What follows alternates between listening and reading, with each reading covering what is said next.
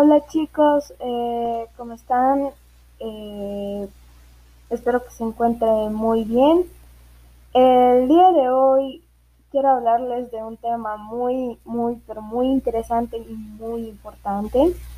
Eh, más, bueno, todos son importantes, pero este no sé, este es el que más me ha gustado, o sea, este episodio sí que me sorprendió un, más o menos porque, o sea, eh, es un tema que, o sea, les va a encantar, porque sobre todo a mí sí me encantó bastante porque mm, este, este episodio eh, es uno de mis favoritos de este podcast.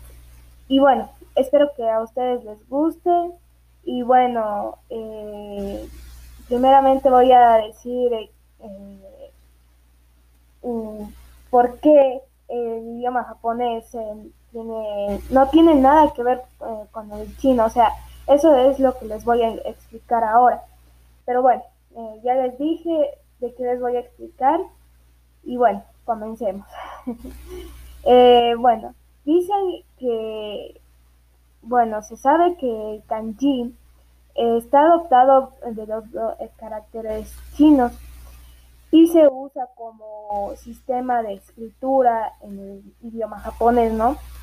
También sabemos que hay algunas eh, palabras y frases que, el japonés ha tomado prestadas del chino, eso sí les expliqué. Eh, bueno, aún así el japonés eh, no procede de la misma familia lingüística con el chino y tampoco tienen eh, ninguna relación genética.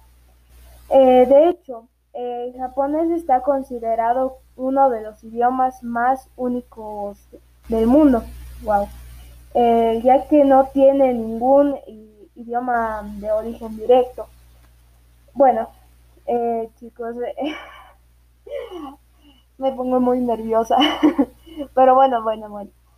Espero que les haya gustado. Eh, sí es muy interesante saber que el japonés no tuvo nada, nada, nada que ver con el chino. Pero bueno, espero que les haya gustado y bueno, nada, pues chao, chao.